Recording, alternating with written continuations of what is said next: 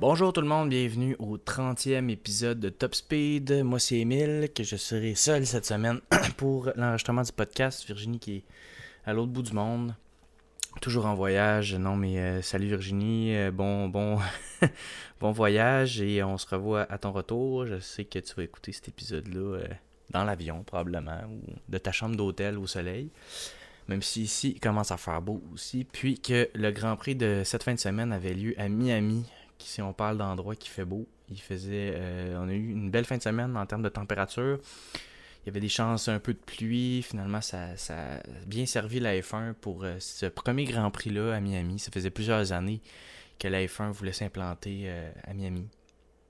Donc, un nouveau à l'autodrome international de Miami, nouveau circuit Circuit qui semblait très physique, euh, surtout les virages 14 et 15, 16 dans ce coin-là qui étaient un peu plus lents. On a vu euh, quelques dérapages dans les pratiques, on a vu euh, des moments de, Aussi dans la course, là, où est-ce qu'il y a eu un peu de... Les, pilotes ont semblé glisser à certains endroits sur la piste.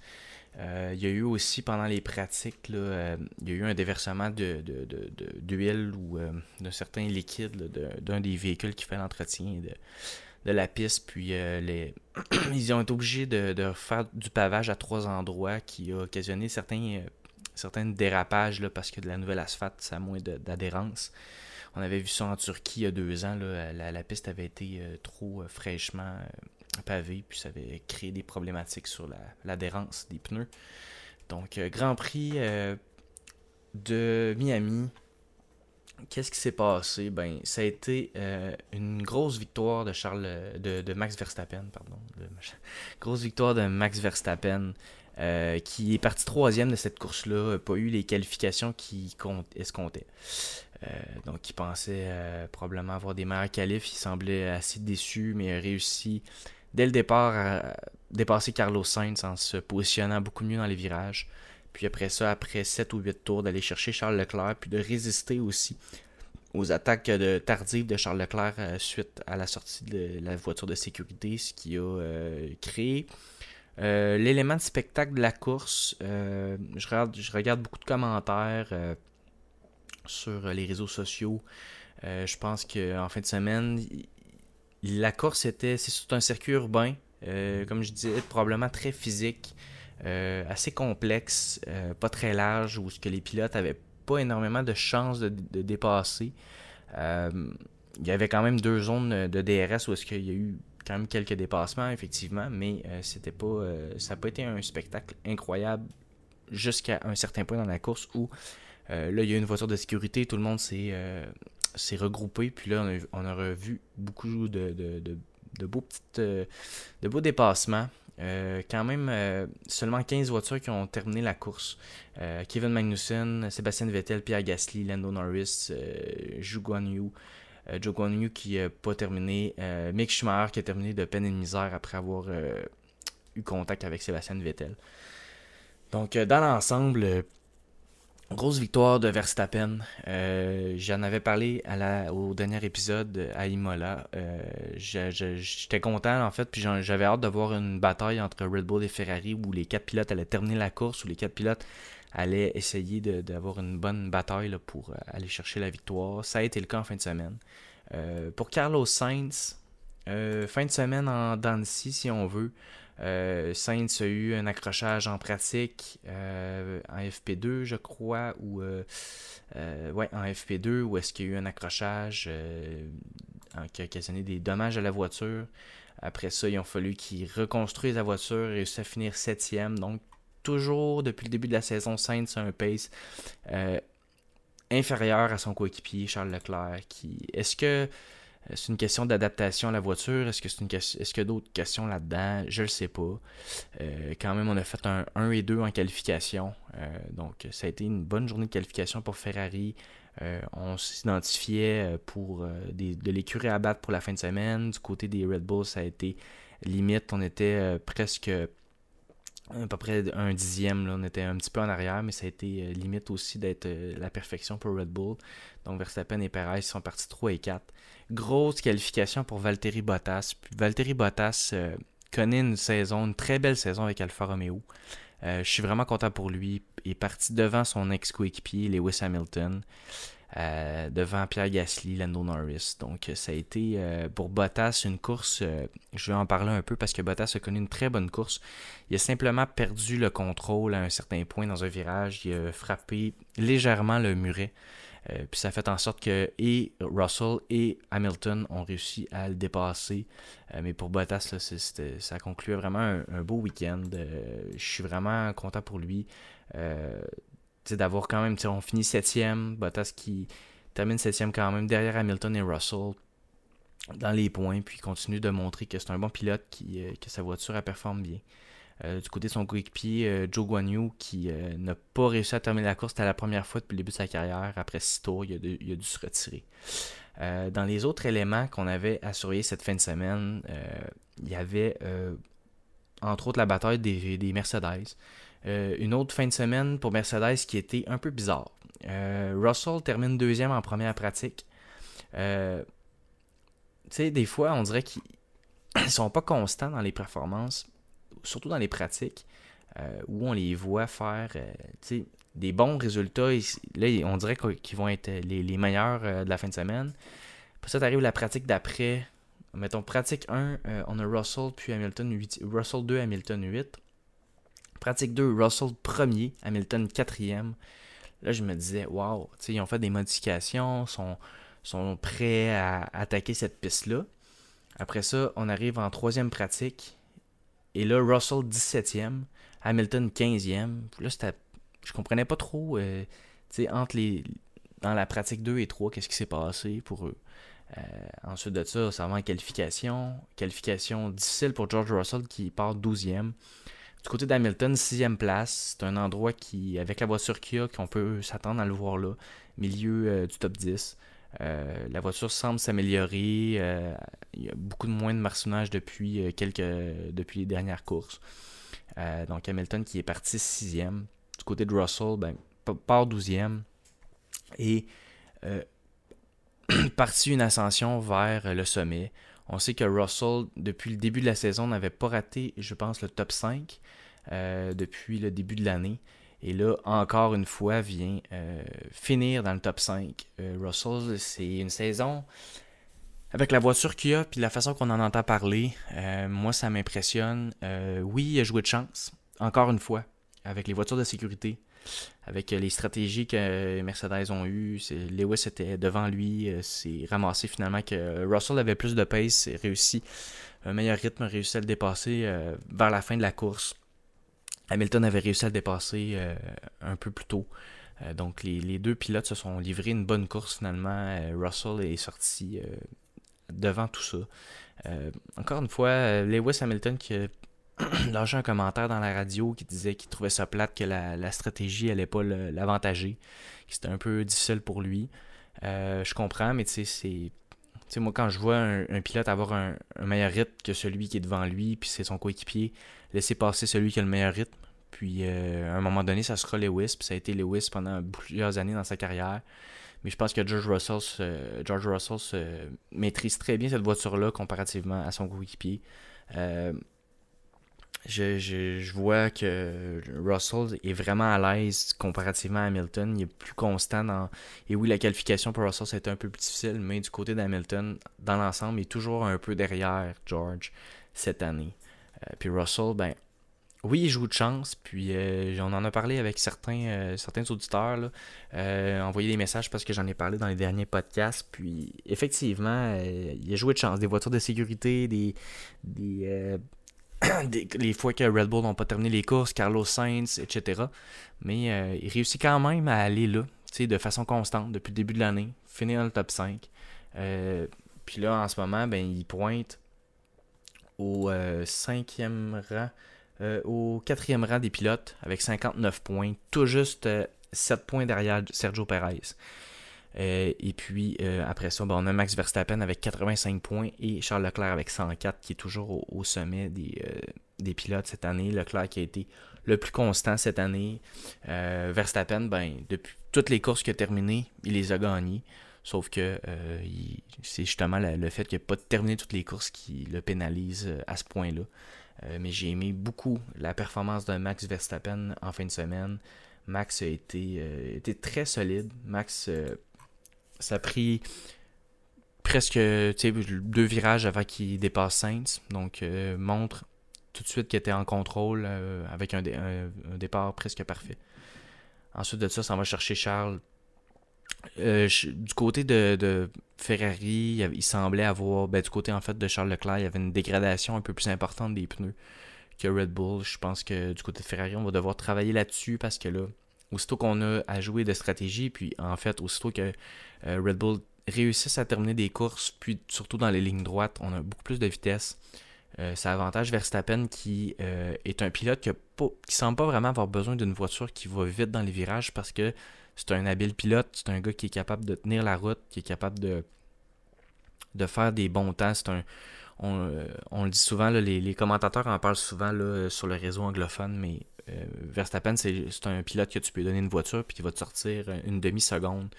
Euh, un temps d'une demi-seconde de moins qu'un autre pilote de façon à ce que tu comprends même pas pourquoi. La façon qu'il va freiner, qu'il va sortir du virage, qu'il va amorcer son virage, qu'il va gérer euh, tous ces, éléments-là, son énergie électrique. C'est un gars qui est capable techniquement d'aller chercher à peu près une demi-seconde, de nulle part un peu, comme on pourrait dire comme expression, mais c'est un gars qui, euh, qui, est capable de faire ça. Euh, donc pour Max, ça semble beaucoup plus facile de, de, dépasser dans les lignes droites. Puis Charles, a essayé un peu en fin de course, mais il glissait un petit peu en sortie de virage. Euh, je pense que c'est plus une question de, voiture que de pilotage, mais dans l'ensemble, la Ferrari, depuis le début de l'année, a été plus euh, fiable et euh, je pense qu'on va encore développer la puissance de ce moteur-là au fur et à mesure que la saison va avancer. On mise sur la constance du côté de Ferrari, on veut aller chercher le titre des constructeurs, on va aller chercher le championnat des pilotes en finissant toujours sur les podiums, en, en prenant pas trop de risques, ce qui est bien. Du côté du Red Bull, ben, je pense qu'on a une voiture qui peut permettre de prendre un peu plus de risques parce qu'elle euh, est rapide en ligne droite. Puis on est capable, avec le DRS, d'aller euh, dépasser euh, dans, dans tous les cas. Charles Leclerc, quand on termine la course du côté de Red Bull, ça augure bien. Je suis vraiment content pour leur moteur, j'en ai déjà parlé. je suis content pour eux que ça, ça se passe bien. Euh, l'autre bataille qui avait lieu, c'était celle entre Carlos Sainz puis Sergio Perez. Euh, du côté de Perez, ben, avec la voiture de sécurité, il a réussi à s'approcher de Carlos. Euh, il a tenté même une, offensive dans le virage numéro 1. il est arrivé très vite dans le virage. Finalement, il a, passé un peu tout droit. ça a occasionné un contact de roue à roue entre les deux pilotes où il n'y a eu aucun dommage et que Carlos était capable de, se repositionner devant Sergio. Euh, Perez est agressif, il fait ce qu'il faut. Je pense que euh, Sainz euh, connu un bon week-end. ben, en fait, une bonne course le week-end. Ben, il, a, a joué un peu malchance en pratique quand il est rentré dans le mur. On le sait que quand on a à reconstruire une partie de la voiture, la voiture est difficile quand même à réajuster. après ça, ben, on, perd des tours de pilotage quand on fait juste 6-7 tours quand les autres en font 25-30. Euh, ça paraît un peu euh, sur la, la, qualité de ta course parce que tu connais un peu moins la piste, une nouvelle piste. Euh, il y avait des, comme je disais, des, endroits assez techniques où est-ce qu'on devait arriver à une certaine vitesse, faire attention avec les bords de piste. donc Carlos qui réussit à, se rendre sur le podium, aller chercher les 15 points, terminer devant son rival Sergio Perez.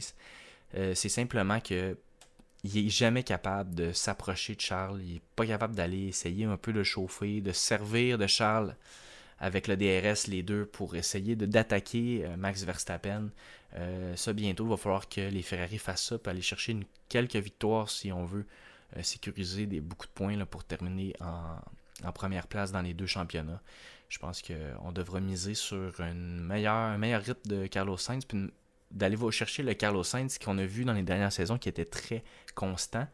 Euh, cette année, a joué peut-être de malchance, contrairement à, mettons, un George Russell. On dirait que Russell me fait penser à Sainz de l'année passée, et vice-versa pour Sainz qui, euh, qui ressemble un peu à Sergio Perez en 2021, où qu'il y avait de la difficulté à, terminer ses courses, à être chanceux. Il, il, se passait toutes sortes de petites choses qui faisaient que Perez n'était pas à la hauteur. Des fois, il, était, il sous-performait par rapport à son coéquipier. Donc, je vois un peu Ferrari de la même façon. On a Charles Leclerc qui pilote euh, de, façon euh, parfaite. Je pense que c'est des petits éléments techniques puis de la stratégie qui ont fait en sorte que Red Bull euh, est sorti vainqueur de cette course-là, en fait pour Max. Mais du côté de Leclerc, je pense qu'il n'y a pas grand-chose à, se reprocher là-dessus.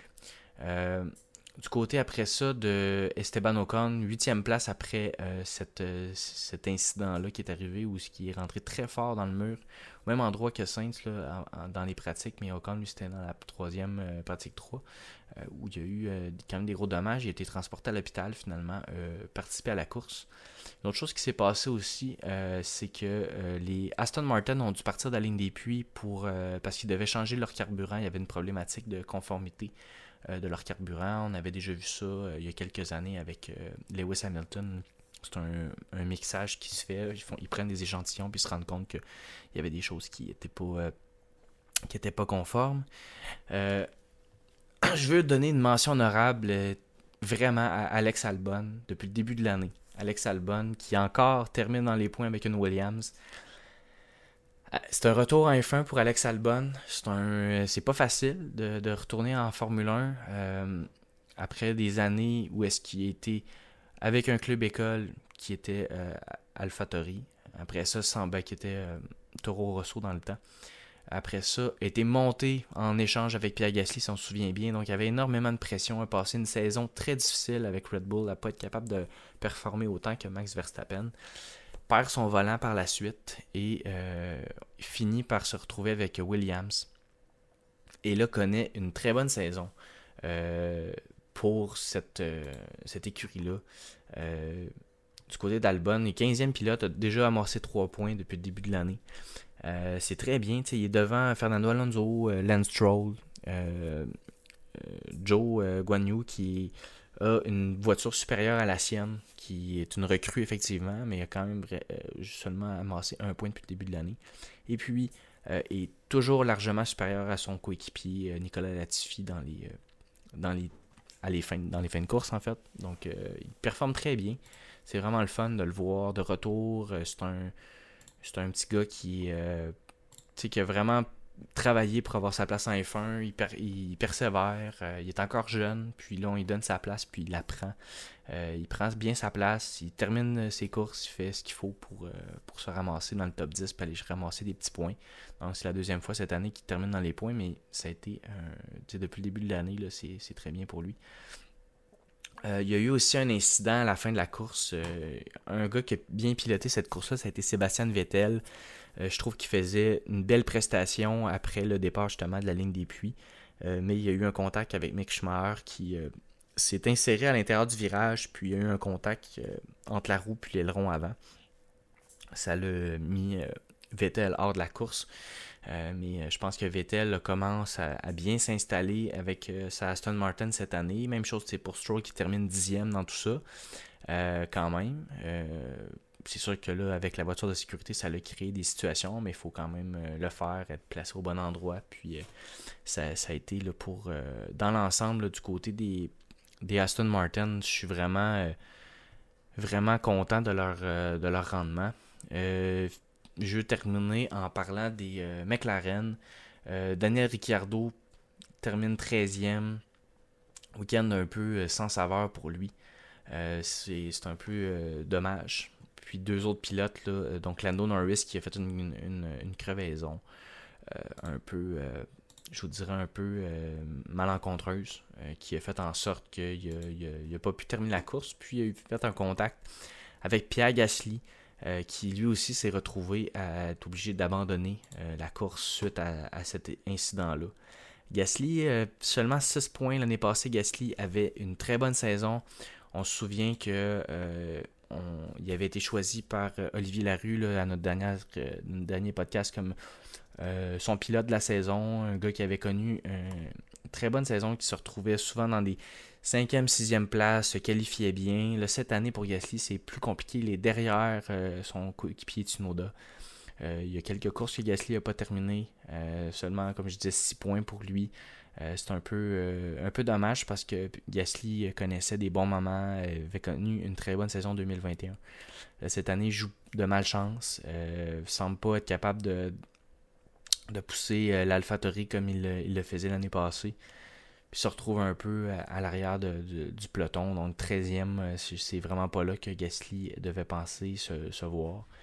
Du côté de Lando Norris, ben, il, commençait à bien s'installer, rendu 7e au championnat des pilotes, mais là, euh, est obligé de d'abandonner suite à cette crevaison-là. C'est pas pour lui, ça a été euh, quand même un bon, une bonne fin de semaine.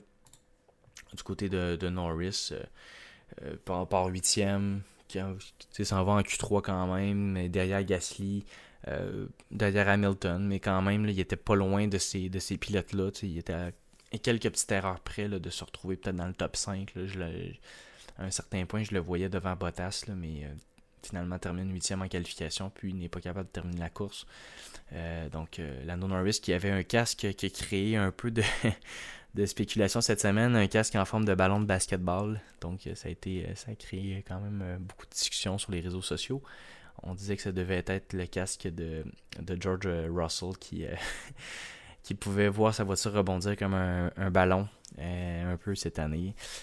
pour ce qui est du Grand Prix de Miami, ça a été un peu mitigé. J'en ai peut-être parlé en début de podcast, là, mais il y a eu il y avait l'espèce de marina qui était une fausse marina où il n'y avait pas d'eau. Euh, ça faisait un petit peu cheap, euh, je, ne sais pas euh, trop quoi en penser. c'est une belle initiative quand même de rappeler les plages de Miami, les bateaux. Mais je, je, pense, je sais qu'il y avait une histoire où, le, circuit devait être sur le bord de, l'eau. puis la ville l'avait refusé. On sait que dans ces coins-là, il y a beaucoup de zones inondables. on ne peut pas vraiment construire n'importe où. Euh, donc, c'est quand même bien du côté environnemental de, l'installer dans un autodrome, puis être un petit peu plus loin là, des, euh, des, cours d'eau. On a vu aussi le chandail de Sébastien Vettel qui disait que ça allait être le premier euh, Grand Prix sous l'eau d'ici 2030, 2040. il y avait un chandail qui était, qui était fait. Donc, Sébastien Vettel, toujours un, défenseur de l'environnement et c'est un, un gars qui a énormément d'influence surtout dans, au, niveau social puis humanitaire en Formule 1.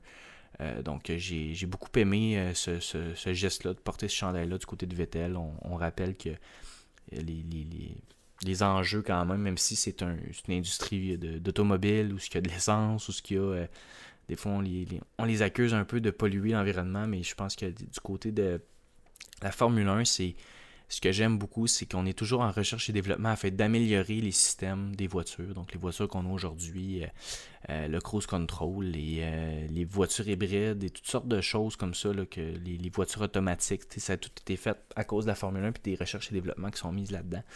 Les systèmes d'antipollution, entre autres, qui, qui, sont part importante de la Formule 1. Effectivement, on est encore à l'essence. Euh, je ne sais pas s'il y en a d'entre vous. J'aimerais savoir euh, s'il y en a qui écoutent beaucoup la, formule électrique. Euh, j'ai écouté le Grand Prix de Monaco de formule électrique il y a deux semaines. quand même intéressant. C'est sûr que c'est. Je pense que les sons sont un peu désagréables. Moi, je trouve ça un peu désagréable. Il y a une couple d'affaires que j'aime bien dans la formule électrique. entre autres, les, les stratégies pour avoir un peu plus de puissance. Les pilotes sont obligés de passer à certains endroits. On dirait qu'on est à Mario Kart, mais je trouve ça quand même, quand même bien. Euh, donc au Grand Prix de Monaco, c'est sûr que c'était pas la, course la plus excitante, mais je, ne m'adonne pas souvent à écouter la formule électrique. J'aimerais savoir s'il y en a d'entre vous qui, qui suivaient ça un petit peu. Euh, de voir ce qu'on en pense. Est-ce qu'à un moment donné, la Formule 1 et la Formule électrique vont en faire qu'un? Euh, Je sais pas. ça va dépendre toujours de la puissance, puis on ne sait jamais, avec l'évolution du temps, probablement qu'on pensait jamais qu'elle allait avoir des moteurs hybrides en Formule 1. Ça a été le cas depuis 2014. Mais aujourd'hui, euh, on est dans, un, dans une ère où euh, tout peut changer. Donc j'ai hâte de voir si à un moment donné, les deux vont, vont se coller l'un à l'autre, puis euh, de finir parce que la F1 deviendrait électrique. Je sais pas trop. Bref, c'est une, question que je lance comme ça, s'il y en a qui, suivent la, Formule E. Donc, euh, moi, mon pilote du jour, donc on, pourra laisser Virginie euh, parler du sien sur. Euh, elle va nous faire probablement une petite story pour nous dire c'était qui son pilote du jour. Moi, de mon côté, c'est Max Verstappen. Verstappen qui pilote comme le champion du monde.